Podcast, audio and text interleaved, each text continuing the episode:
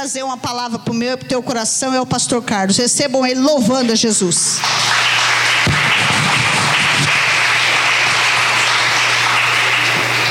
Shalom, queridos. Como é bom estar na presença do Senhor. Como é bom adorar o Senhor. Você tem aquele slide daquela cruz aqui, ó. Sabe aquela cruz que vocês colocam de vez em quando? Coloca um pouquinho aí, fazendo favor. Queridos, antes de entrar no, na palavra, eu precisava fazer um breve relato para você e gostaria que você abrisse a sua Bíblia em Gênesis no capítulo 4. Bem rapidinho, eu vou contar um pouquinho da história, tá bom? Mas vamos orar primeiro. Coloca nessa oração aquelas pessoas que você sabe que está precisando. É, eu queria que você orasse também Fui convidado para participar de uma live com algumas lideranças religiosas amanhã. Acho que é 19 horas, se eu não me engano. Tem um slide que eu mandei no grupo. Então, ore por mim aí, para que Deus nos dê graça nesse momento. Já começou a grande obra do Senhor lá dentro. Então, a gente precisa mesmo enfrentar todas as barreiras. A pastora começou o culto hoje falando que a gente precisa ter um uma substância, um alicerce. A gente precisa ter passos firmes, nós precisamos ter palavra, nós precisamos ter. É, a palavra mais correta é compromisso com as coisas do Senhor. E precisamos ter aquela ideia de que temos que fazer tudo como se estivéssemos fazendo para o Senhor Jesus. Tudo que você fizer, faça o melhor. Amém, queridos? Olha que delícia de visão, hein? Ó, fecha os olhos um pouquinho então, vamos orar. Papai, eu gostaria de iniciar essa oração orando, Deus, pela minha filha, pela Mônica, Senhor Deus, que está com pedra nos rins. Nós já oramos por ela via WhatsApp, Senhor Deus, via telefone, mas eu quero, Senhor, que os teus anjos visitem ela, papai, e que quebrem essas pedras do rim dela, para que o teu nome seja glorificado, para que o Senhor seja exaltado. Papai, alcança cada um nesta noite, Senhor. Eu não sei o que eles precisam, mas tu és o Deus que conhece todos os corações. O Senhor conhece o levantar deles, o Senhor conhece o deitar, o Senhor conhece o caminhar caminhar, o falar, o agir. O Senhor conhece todas as coisas. Então, poderoso, tremendo, santo, magnífico, o único, o primeiro e o último, o Alfa e o Ômega, atua no meio da tua igreja, trazendo a bênção sobrenatural sobre a vida de cada um, em nome de Yeshua Ramachia, Jesus o Messias. Amém, papai. Pode sentar em nome de Jesus. Capítulo 4 de Gênesis, no versículo 26 é o início é, da adoração ao Senhor, é o momento em que se começa a buscar ao Senhor e adorar o Senhor. Vamos entender então, vou fazer um resumo do capítulo 1 até o capítulo 4. Adão e Eva foram criados, amém? Estão acompanhando aí? Adão e Eva foram criados, tiveram filhos, Caim e Abel. Um filho agradou a Deus, o outro filho desagradou a Deus porque era prepotente, era arrogante. Entenda, a descendência de Caim absorveu todo o pecado de Caim. Mas Abel, segundo o próprio Deus, tinha o um coração bom. E Deus olhou para a oferta de Abel, mas não atentou para a oferta de Caim. O ciúme tomou conta ali, Caim foi e matou Abel. Amém? Talvez você pense assim, nesse momento o mal dominou, né? Aquele que era ruim do lado do mal acabou dominando. Mas Deus deu outro filho para Adão chamado Sete. E o Sete era responsável e amava Deus. Um dos filhos de Sete, o Enos, aqui no capítulo 4, versículo 26, diz assim, ó: e a Sete mesmo nasceu um filho e chamou seu nome Enos. Então se começou a invocar o nome do Senhor. O filho de Sete começou a invocar o nome do Senhor. Até aí tudo bem, a história é bonita, a gente entende, não é difícil de entender. É um, é um é uma breve relato da história, mas a gente consegue entender. O que a gente precisa vai o seguinte: começaram ali a descendência de Caim e a descendência de Sete. Acontece que a descendência de Caim começou a tomar conta, e aí o mal se estabeleceu. Foram passando gerações e gerações, mas as gerações não eram como agora. A gente conta 50 anos uma geração, né? Não era essa geração. Lá, cada geração era mais ou menos 850, 900 anos. Aqueles homens viveram 900 anos. Cada geração, 900 anos. Vamos fazer uma média, vai, 900 anos. Deus esperou oito gerações, 8 vezes 9, 72, não é isso? 9 vezes 8, 72. Então, 72 mil anos 700 e, me ajuda aí. 7.200 anos, obrigado. 7.200 anos Deus, Deus esperou para poder fazer algo com a terra. Sabe o que aconteceu? O mal estava tomando conta, como a gente vê hoje, o mal está tomando conta. Tudo que a gente vê é pessoas irritadas, pessoas brigando, pessoas xingando, pessoas discutindo, e a gente não pode fazer nada. O único remédio que a gente tem, se tiver condição, 190, mas até chegar uma viatura, já dissolveu a coisa, já, né, ou já aconteceu o que tinha que acontecer. Mas nós observamos que o mundo já está no maligno, conforme a Bíblia relata. E isso para nós não é bom, porque nós somos do lado de sete, amém? Nós somos do lado do bom, do bem, e nós buscamos isso. Então, o que Deus queria desde o começo era formar gerações que o obedecessem, que o amassem, que estivessem com Ele, que o respeitassem. E foi essa briga, essa luta de Deus durante essas oito gerações. E aí chegou um momento que Deus não aguentou mais, falou assim: peraí, não está dando mais. Deixa eu ver se eu encontro pelo menos um homem justo nessa terra. E a Bíblia diz que ele viu Noé.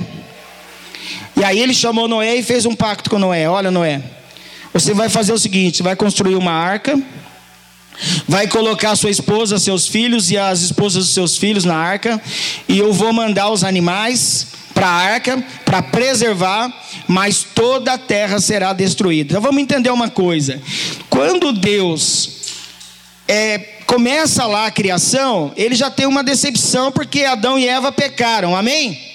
Ó, desobedeceram a Deus. Ali já começou o coração de Deus ficar triste. Você entende que Deus se entristece? Deus sente emoções. Você fala, como é que você pode provar isso? Eu posso provar porque eu fui feito imagem e semelhança dele. Então, se nós fomos feitos imagem e semelhança de Deus, Deus também fica triste. E hoje ele fica triste, fica quando nós nos afastamos dele ou quando pecamos. Essa geração, Adão e Eva pecou ali, desobedeceu, e aí passou para Caim pecado. E a descendência de Caim arrastou o pecado até o ponto que Deus não quis mais. E aí Deus chama Noé e fala para Noé: Olha, o negócio é o seguinte, você precisa construir uma arca para mim, porque eu vou destruir toda a terra. E aí Noé começa a construir, foram 120 anos lá construindo, muito tempo construindo e ele construiu a arca. Deus cumpriu a sua palavra, mandou o dilúvio e toda a terra foi devastada. Ó, animais, salvaram-se aqueles que estavam na arca e seres humanos, o Noé e a sua família. Amém até aí? Tudo bem? A história é muito legal, né? Você começa a entender um pouquinho mais dessa palavra. Acontece que depois que aconteceu o dilúvio, Deus secou as águas, foi uma coisa maravilhosa. E aí tem uma coisa que acontece que chama a atenção da gente. No capítulo 6 e no versículo 6 de Gênesis, a Bíblia diz assim, ó. Nós vamos ler o 5, vai, para entender melhor. E viu o Senhor que a maldade do homem se multiplicara sobre a terra, e que toda a imaginação dos pensamentos de seu coração era só maldade. Continuamente o homem só pensava maldade. E o versículo 6 diz assim, ó: Então arrependeu-se o Senhor de haver feito homem sobre a terra e pesou-lhe em seu coração. Você consegue entender que Deus se entristece? Deus se arrependeu de ter criado o homem, mas que homem ele se arrependeu? Aquele homem da descendência de Caim, que era arrogante, que era prepotente, que não era obediente, que não respeitava as coisas do Senhor, que não respeitava a palavra. Você fala, pastor, mas o que essa palavra tem a ver comigo? Nós precisamos ver que lado nós estamos ou que descendência nós herdamos. Porque você fala assim, mas eu sou descendente de, né? Lá dos judeus, eu tenho família é, com sobrenome e tal, mas eu quero entender, eu quero que você entenda, e eu quero entender também, o que acontece quando nós entristecemos a Deus. Não é diferente daquele tempo lá. Você fala, mas como eu posso desobedecer a Deus? Nós estamos em comunidade aqui? Sim ou não? Nós estamos numa comunidade Catedral Frutos da Oliveira. A Catedral Frutos da Oliveira tem a sua liderança com a pastora. Como é que é o nome da pastora? Ah, e se alguém não souber? Pastora Flávia é a líder desta igreja. É a pastora responsável por essa igreja. Então o que, que nós devemos a ela? Devemos primeiro respeito, devemos é, ter fidelidade com ela no ministério, devemos ter é, hombridade, devemos ter amizade, devemos ter é, compromisso com ela. O que ela falar, vamos orar e vamos trabalhar juntos. Você vai entender daqui a pouco, porque eu vou falar um pouquinho de alicerce. E é isso que o cristão de hoje precisa. Naquela época, faltou alicerce para aquele povo. Por isso que chegou num ponto que Deus não aguentou mais e destruiu. E aí, olha, depois que, que Deus destruiu, o homem ainda continuou com os seus pecados. E aí Deus se arrepende mais um pouquinho e fala assim: ó, aqueles que viveram 850, 950 anos já foram. A partir de agora o homem só vai viver 120 anos. Você conhece alguém que viveu 120? Tem uma mulherzinha aí que bateu recorde aí, 110, tal, mas 120. Percebe? Então, o que, nós precisamos fazer se nós pretendemos ir para o céu, como a pastora falou aqui no começo? O mal já está instalado, o mal já está trabalhando, o mal está maquinando. Enquanto nós estamos fazendo o culto, o mal está planejando algo. Por isso que no culto é importante nós destruirmos as obras do inimigo. Foi isso que Jesus mandou fazer. No meu nome farão obras maiores do que eu faço. Então você tem poder. Levante sua mão aí. Fala assim, ó, eu tenho o poder dado por Jesus. Então, eu quebro todas as armadilhas, as ciladas preparadas para mim. Em nome de Yeshua Hamashia, Jesus o Messias. Aleluia. Faça isso, exerça isso. Deus me deu e te deu poder para quebrar as obras e para destruir as obras do inimigo. Bom, até aí tudo bem. É, a gente vê que depois nos outros, nos outros capítulos aqui, a gente vai ver que Deus chama Noé e fala para Noé: Olha, Noé, é o seguinte, agora, a partir de agora, eu não mais destruirei o homem com água. Então, para provar isso, para que fique para as gerações futuras, eu estabelecerei a minha aliança contigo em forma de um arco. OK? Toda vez que o céu se fechar para chover, eu mostrarei a minha aliança. A aliança que Deus fez com Noé. Alguns colocaram o íris, tá? Íris não tem nada a ver com o arco de Deus. Deus criou um arco. Esse arco é colorido, é bonito e tal, e ele faz a volta na terra. É que a gente está aqui, nós conseguimos ver 180 graus só. Aí quem está lá do outro lado vai ver os outros 180 graus. Mas é promessa de Deus e ele não falha nas suas promessas. Ele cumpre. Ele fez um pacto com Noé naquele momento lá. Bom, você já entendeu quem é o homem mau e quem é o bom homem, amém? Ó, descendência de Sete caminhou para o bem. O primeiro filho de Sete começou a invocar o nome do Senhor e o culto a Deus, ao Deus Todo-Poderoso, ao Senhor, ao Deus sem nome, como eles falavam na época, começou com o Enos, filho de Sete. Você entendeu como é que foi um pouquinho da história aí até aí? Tudo bem, mas nós precisamos, queridos. Pode colocar para mim, por favor. Hoje nós aqui, em pleno século 20 aí, 21, né? Nós estamos passando um momento difícil. Mas eu queria que você entendesse uma coisa. Que a pastora falou no começo do culto aqui, na primeira oração ali, naquela explanação que ela estava falando ali, é justamente isso, nós precisamos saber se nós estamos dentro do barco ou não, se nós estamos dentro da arca ou não. Porque se estivermos dentro da arca, temos que agir nos conformes nas ordens, nos mandamentos, obedecendo a Deus em todas as coisas. Está comigo? Você está na arca ou não? Quem está na arca precisa entender que para permanecer na arca, e ser salvo do grande dilúvio, precisa fazer o que Deus manda. Noé foi um homem que obedeceu a Deus na íntegra, em tudo. Lá mais para frente a gente vai ver que Moisés obedeceu a Deus em tudo. Só um momento lá que ele pisou na bola. Mas também não foi prejudicado na sua moral por isso, porque ele fez tudo que Deus mandou. A gente pode errar? Pode, não pode permanecer no erro. A gente pode pecar? Pode, por acidente. Que agora nós estamos dentro da arca. Quem está dentro da arca tem presença de Deus. Quem tem presença de Deus foge do mal. Não dá para colar no mal mais, tá bom? E ali, ó, dá para você ver que é um alicerce, amém? Alguém já construiu desde o alicerce uma casa? Quem fez isso? Legal, né? Não é bonito? Você não fica preocupado às vezes quando você vê o alicerce sendo feito, aí aquele pedreiro meio marreta lá fala assim: não, precisa dois ferrinhos, não, põe um só. A gente já fica preocupado. Porque uma casa precisa ser bem alicerçada. E a gente vai entender, fazendo uma analogia de casa, construção civil, com a nossa vida. A nossa vida não é diferente. E eu vou te mostrar isso através desses slides aqui. Pode passar o outro, por favor. Olha lá, ó. A nossa casa espiritual tem que ter fundamento, tem que ter fundação, alicerce.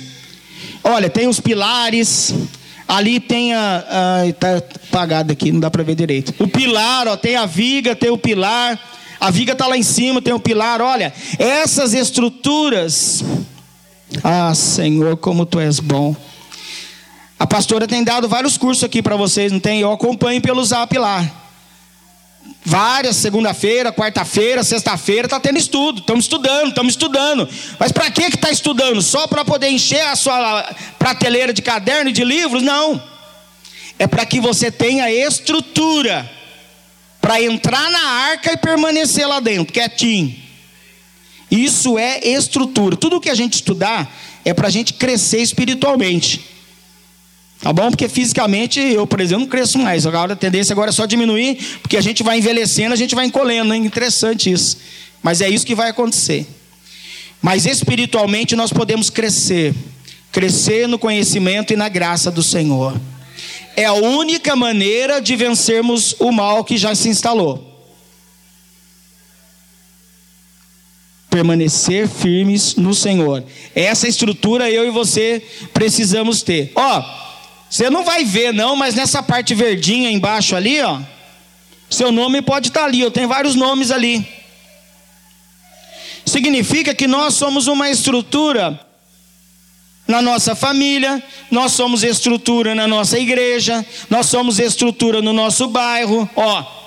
Nós somos o alicerce de Deus nesses lugares. E por que precisa isso? Porque a igreja só vai vencer se acreditar que o Deus que serve é o Deus Todo-Poderoso. A gente não pode mais duvidar disso. Alguém tem dúvida que o Deus que nós servimos é o Deus que realiza milagres? Alguém tem dúvida? A gente não tem dúvida mais, porque nós acreditamos, nós não vemos, mas cremos naquele que é todo-poderoso, naquele que enviou Jesus por mim e por você, nós acreditamos. Então precisamos exercitar a nossa fé, mas a nossa fé tem que ter fundamento, tem que ter firmeza. Tudo bem até aí? Então, o que é uma casa estruturada? Vamos falar aqui da nossa igreja, fazendo uma analogia com aquela casa. Uma casa bem estruturada, ela tem um bom alicerce. Nós temos alicerce, pastor Renato, pastora Flava, alicerce da igreja. E as colunas, nós somos as coluninhas, ajudando aí a montar a igreja. E os membros são os bloquinhos, os tijolinhos que vão melhorando e aumentando essa construção. Queridos, nós temos uma responsabilidade que às vezes não atentamos ainda para ela. A nossa responsabilidade é mostrar Jesus para o mundo. E às vezes nós temos oportunidade de fazê-lo e nos omitimos. Às vezes por vergonha, às vezes por timidez, mas temos que pedir a Deus que quebre esse espírito de timidez e nos dê um espírito de poder e de força e de glória para falarmos de Jesus em todos os lugares que estivermos. Eu confesso para você que não é fácil, mas eu tenho exercitado isso e tenho visto a mão de Deus operar. A primeira reunião que nós fizemos do partido lá, eu já pulei na frente, falei, posso fazer uma oração? Pode, vamos fazer oração. Depois no outro, ó, oh, pastor, faz uma oração para nós. Alguns entram no zap lá e falam assim, a sua bênção, pastor. Eu fico até meio sem jeito, né? Parece um negócio que estranho, né? A sua bênção, pastor. Mas eu dou a bênção, porque está pedindo, porque respeita. Nós precisamos respeitar a autoridade da igreja. Tudo bem? Você, é, não, mas eu não vou respeitar. Então você tem que arrumar outro lugar e ir embora. Aqui precisa respeitar a autoridade da igreja. A pastora é autoridade. E o que ela falar é lei, acabou. Vamos sumir, vamos correr atrás, vamos ajudar e vamos fazer o que tem que fazer. Mas tem que fazer. Amém, queridos? Você fala assim, pastor, mas espiritualmente, o que isso pode me atrapalhar? Bom, a gente sabe que para uma estrutura permanecer boa e firme, ela tem que estar tá bem feita. Tudo bem?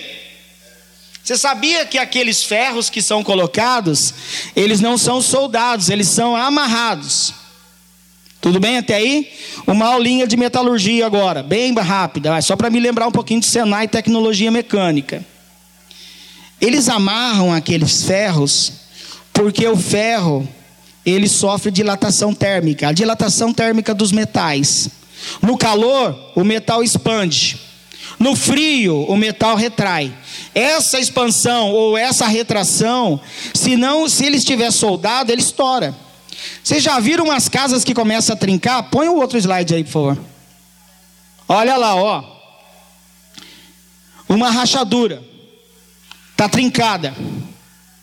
Por que trincou aquela parede ali? E de repente você tem uma parede lá trincada. O que, que aconteceu? Amarraram demais, não deixaram uma folga para que o ferro possa dilatar ou retrair. É a hora que começa a trincar azulejo, trinca o canto da parede, é a construção feita com uma, um profissional que às vezes não tem essa, esse entendimento aí dessa dilatação e retração dos metais. Tudo bem? Mas esquecendo essa parte tecnológica, vamos voltar para cá, ó. Toda vez que eu ou você, estou me colocando aí, hein?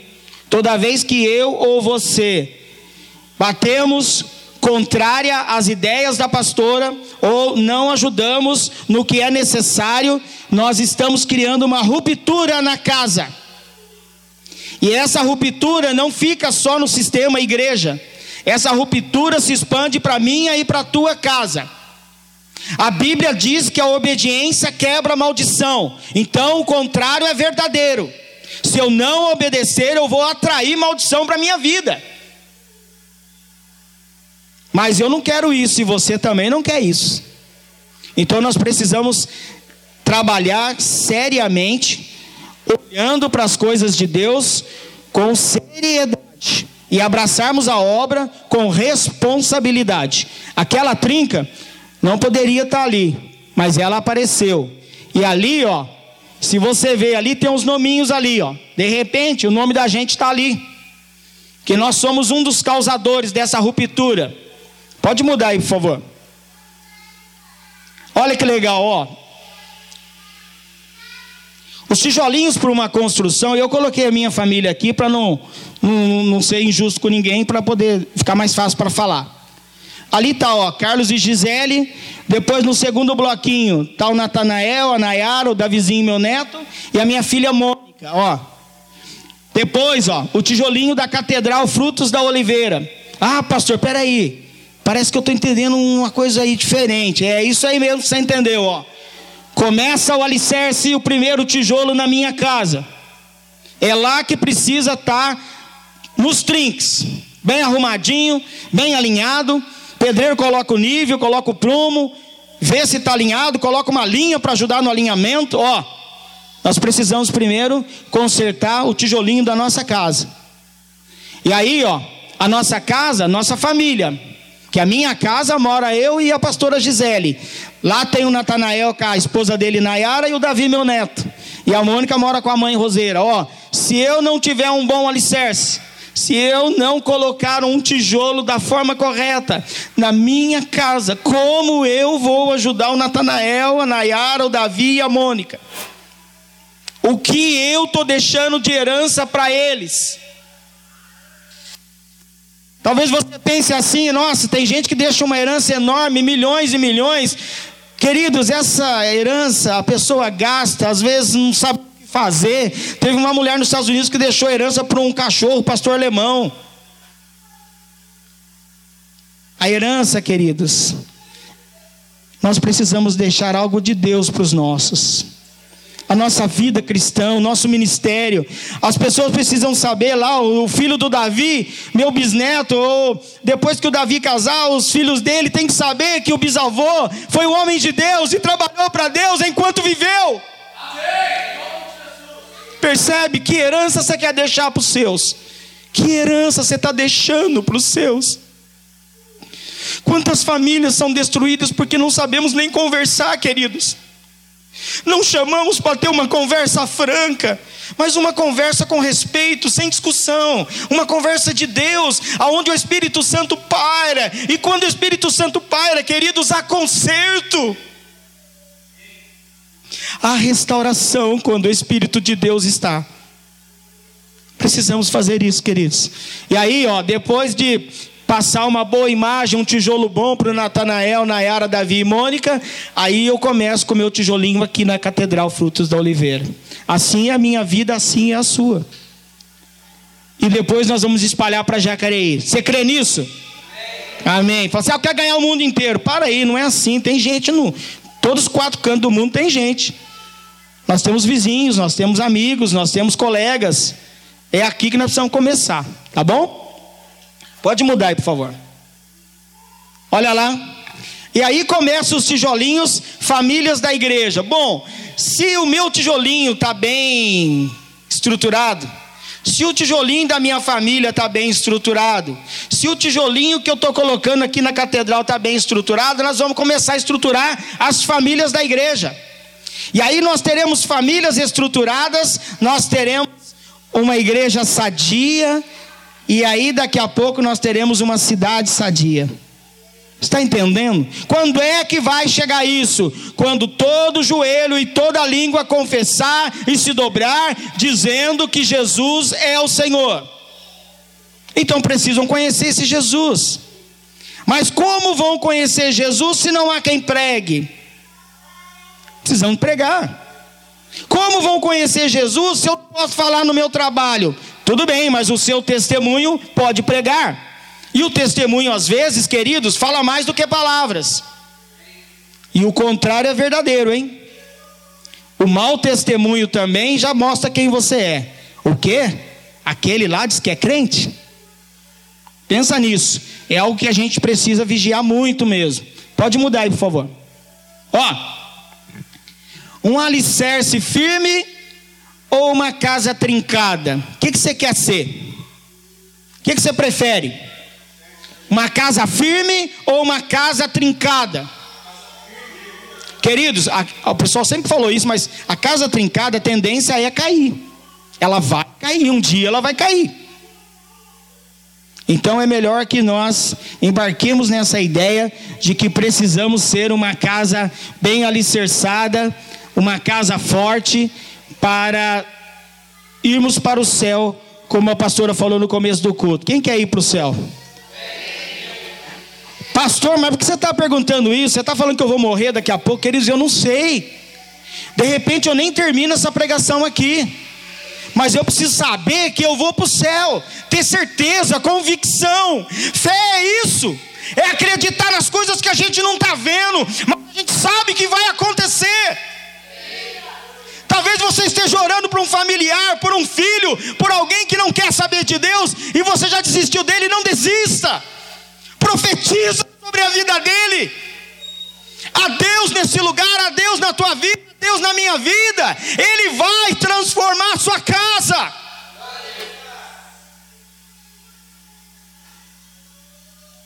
Ah, Deus tremendo. Pode mudar aí, por favor. Olha lá, queridos. Se a gente insistir em viver uma vida desregrada, uma vida sem regras, viver uma vida absoluta, uma vida sozinho, uma vida né, que não precisa de ninguém, ou pelo menos acha que não precisa de ninguém. Se nós quisermos viver uma vida mundana, vai acontecer aquilo ali, ó. Se não mudar as coisas, Ele vai tirar de vocês, porque tudo é dele, por Ele e para Ele. Nós precisamos voltar para Deus. Hoje é o dia aceitável do Senhor. Hoje é o dia de retornar aos pés do Senhor. Hoje é o dia de se consertar com Deus. E se eu morrer e não me consertar com Deus? Existem três tipos de morte.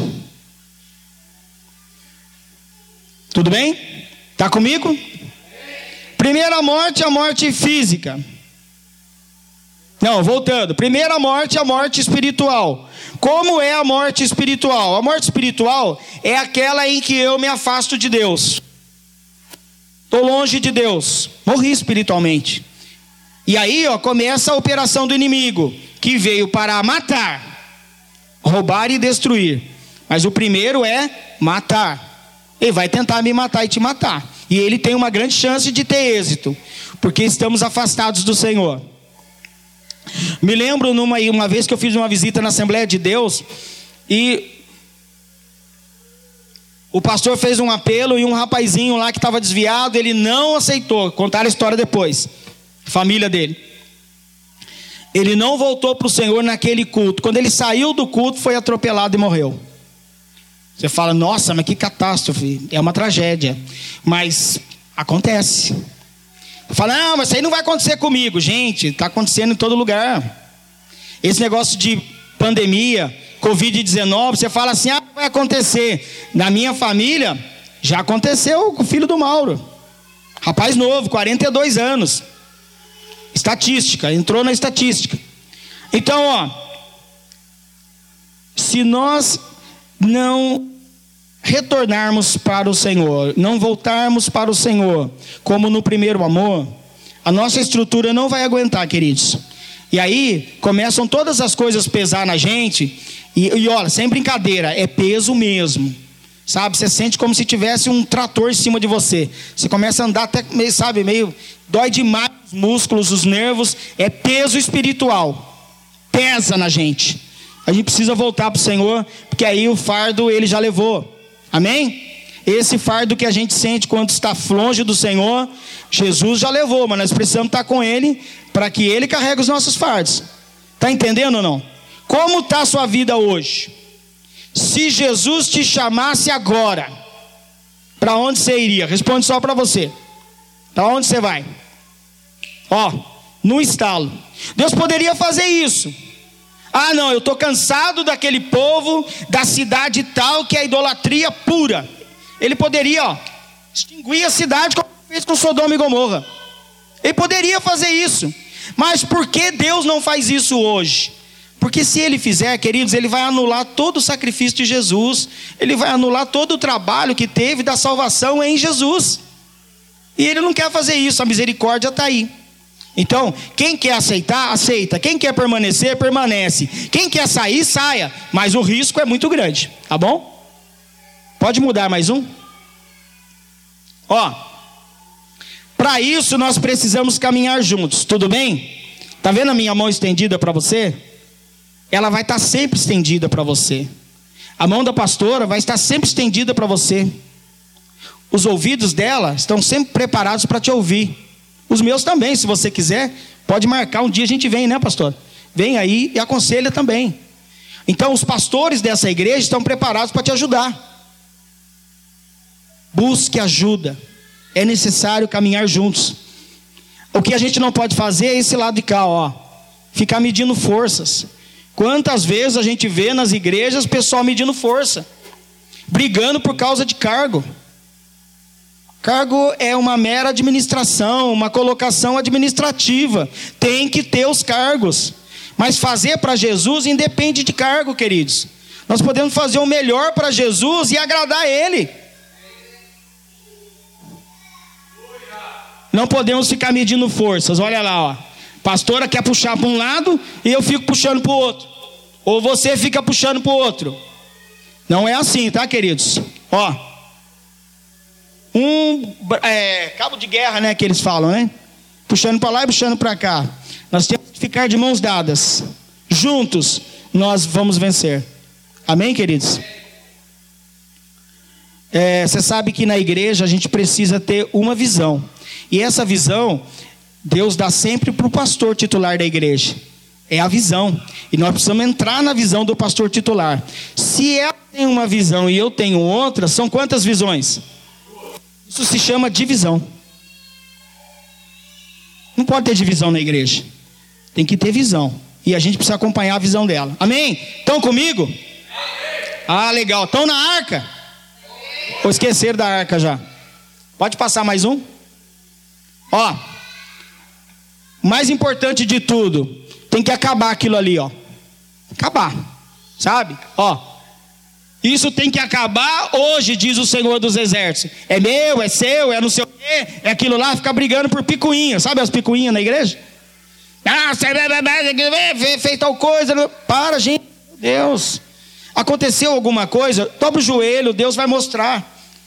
Deus conserta todas as coisas, mas no meio espiritual, aonde a carne começar a tomar conta, não tem espírito, gente. Deus não pode agir aonde a carne está tomando conta.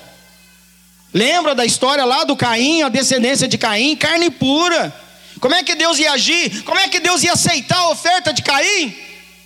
Um cara desobediente, arrogante, prepotente, como é que Deus ia receber uma oferta dele? Assim, tem um exemplo quando Jesus mostra o fariseu colocando oferta no gasofilaço e batendo no peito. A melhor oferta é a minha. Blá, blá, blá. Aí chega uma mulherzinha com duas moedinhas, tudo que ela tinha, tudo, tudo o que ela tinha. E Jesus fala: Olha, aquela deu mais que todo mundo que ela deu tudo que ela tinha, era um pouquinho demais, não dá para fazer nada na igreja, mas era tudo que ela tinha, e Deus vê isso. O que Deus queria de Caim era obediência apenas, só obediência. O que Deus quer do homem desde o começo é só obediência, é só compromisso, é só responsabilidade. Deus não quer mais nada. Por isso que a Bíblia diz que Ele está em busca de verdadeiros adoradores. Eu e você, que o adoramos em espírito e em verdade, nós precisamos adorar mesmo. Você viu esse último canto aqui, ó? O cântico, o último aqui. Puxa, a gente podia encerrar o culto ali naquele canto, que estava uma delícia, não estava? Por que isso? Porque Deus se manifesta no louvor, na adoração. Mas a nossa vida precisa estar cheia dele.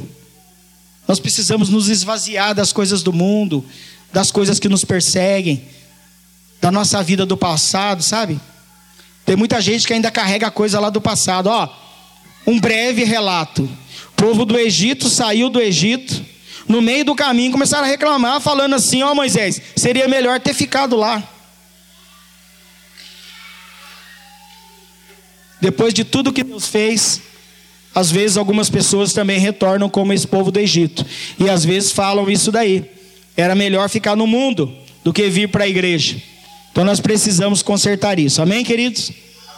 Pode passar aí. Tudo bem, vamos só parar, né? Vamos parar aí, não vamos falar sobre isso aqui agora, não. Isso aqui é uma outra coisa do sacerdócio. Eu queria que você entendesse uma coisa. A casa, é, eu estou falando do alicerce, mostrei o alicerce lá. Eu vou falar só desse slide aí, não vou entrar nos outros não. Nós precisamos restaurar o sacerdócio na casa. Amém? Quem é o sacerdote da casa? O homem. Amém? Quantos sacerdotes tem aqui? Levanta a mão aí, quem é o chefe de casa? Ah, eu não estou trabalhando, é minha esposa que está pagando tudo. Isso não interessa. Isso é conta. Você é o chefe da casa, é o sacerdote da casa. Amém?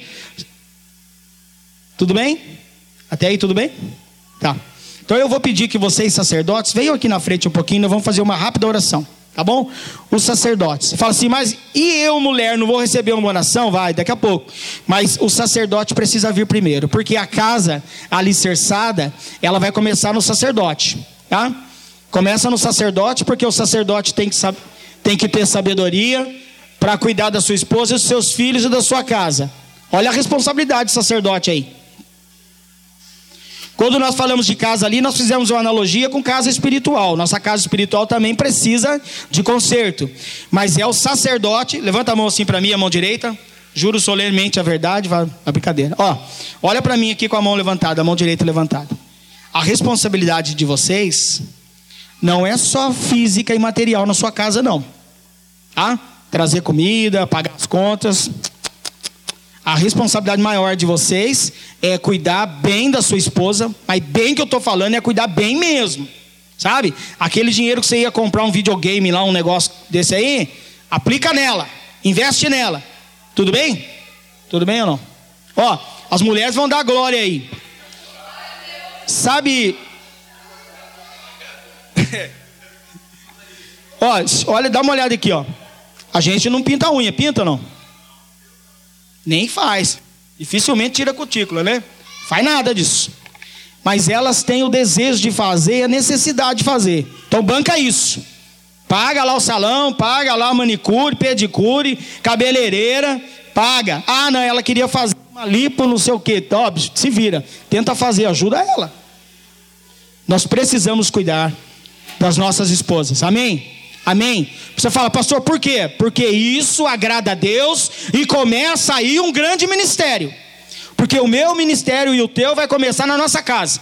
Se ali estiver bem alicerçado, a igreja vai rolar bem também. E quanto aos filhos? Os filhos precisam ser disciplinados pelos pais. Sabe, essa geração nova que surgiu aí, a pastora Gisela já pregou aqui, a geração do neném sem sem, né? Uma geração bem, bem largada mesmo.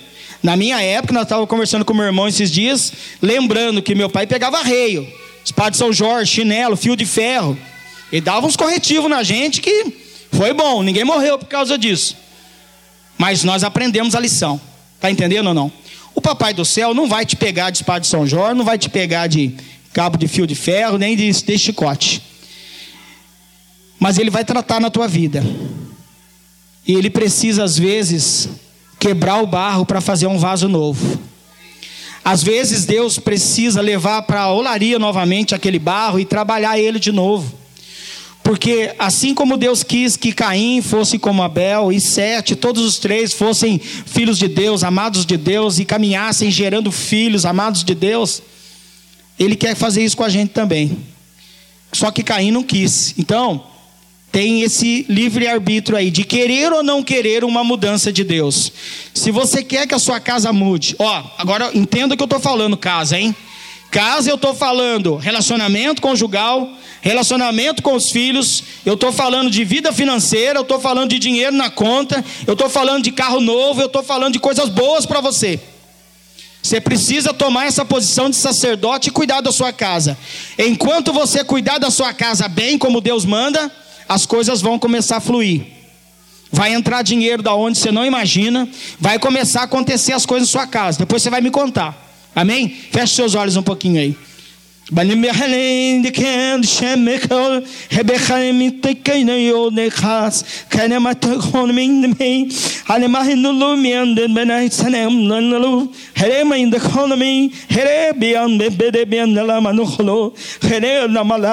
Sim, Senhor.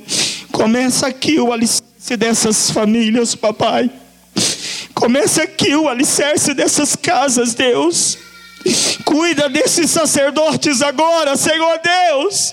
Abre portas para aquele que está pedindo portas de trabalho. Abre, abre, abre, Deus. Ah! Resolve os problemas financeiros, papai. Ah, Senhor. A relação conjugal, Deus coloca amor no coração desse sacerdote para amar a sua esposa como a si mesmo, como a Bíblia manda. Coloca, Senhor Deus, um coração de carne nesse sacerdote, para que ele possa sentir o que a esposa sente, para que ele possa sentir o que um filho sente. Ah, Senhor, muda a vida e a história destes homens agora. Oh, Ramate canta lamanai. Oh, Shibihanemindela. Keruya miande bekena hadera mana. Turumiandenai sulcoloia mecaneria lamane. Tu és santo, Senhor. Tu és santo, Senhor. Tu és santo. Cuida deles, papai. Eu te peço, em nome de Yeshua Ramachia, Jesus o Messias. Amém, papai. Amém. Agora você vai voltar para o banco e vai colocar a mão na sua esposa se ela estiver aqui na igreja. Chama seus filhos lá, sua mulher, coloca a mão neles, abraça, faz o que você quiser. Vamos lá, rapidinho que nós vamos orar pela família agora para encerrar. Isso, chega junto com a sua família aí. Muito bem. Isso. Quem não está com a família aqui, pensa neles, tá bom? Coloca no seu pensamento eles. Coloca a mão Imagine-se colocando a mão sobre os seus familiares, tá? Pais, marido, mulher, filhos. Isso é muito importante. Querido Deus, eu já disse, Senhor Deus, na reunião lá do meu partido, que eu sou um defensor da família. Eu vou defender a família em tudo que for preciso. porque eu sei que é o que o Senhor deseja para nós, papai. Famílias saradas, famílias curadas, famílias estruturadas, famílias, Deus, que se amam de verdade. Ah, coloca amor de verdade no coração deles, papai. Quebra todas as cadeias do mal, toda palavra maldita, falada, lançada contra os casais, seja quebrada agora. Toda maldição lançada, que não encontre pouso, que sejam destruídas as armadilhas, as amarras. Oh, rebarreneira maneira, tu coroia em nome de Yeshua Hamashia, Jesus o Messias, nós declaramos famílias saradas, famílias curadas, famílias restauradas, em nome de Jesus, em nome de Jesus, em nome de Jesus, para a honra e para a glória e para louvor do teu nome, Senhor. Seja feita a tua vontade nesta hora, Senhor. Em nome de Jesus. Amém, papai. Amém, querido. Vamos aplaudir o Senhor?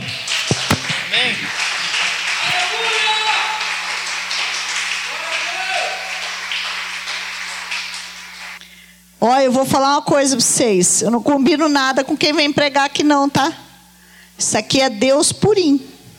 E vou dizer mais: o que ele falou aqui, da, da, do marido cuidar da esposa, se vocês souberem o quanto. Ele, eu, eu conheço o senhor tem uns 30 anos mais ou menos uns 30, não, uns 20, 20, é, pastor Zé eu conheço mais, uns 20 e poucos anos. Ele mima a pastora Gisele. Ela é mimada. Cuida mesmo. Olha, o que ele falou aqui, ele vive. Deus abençoe, viu, pastor? Ele vive o que ele falou aqui. Por isso que Deus mandou ele falar.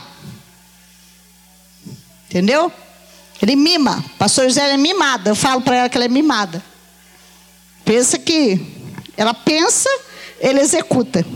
Chega a ser bonito de ver. Deus abençoe, pastor. Palavra do trono, viu? Não veio de minha ordem, não. Palavra do Pai. Em nome de Jesus.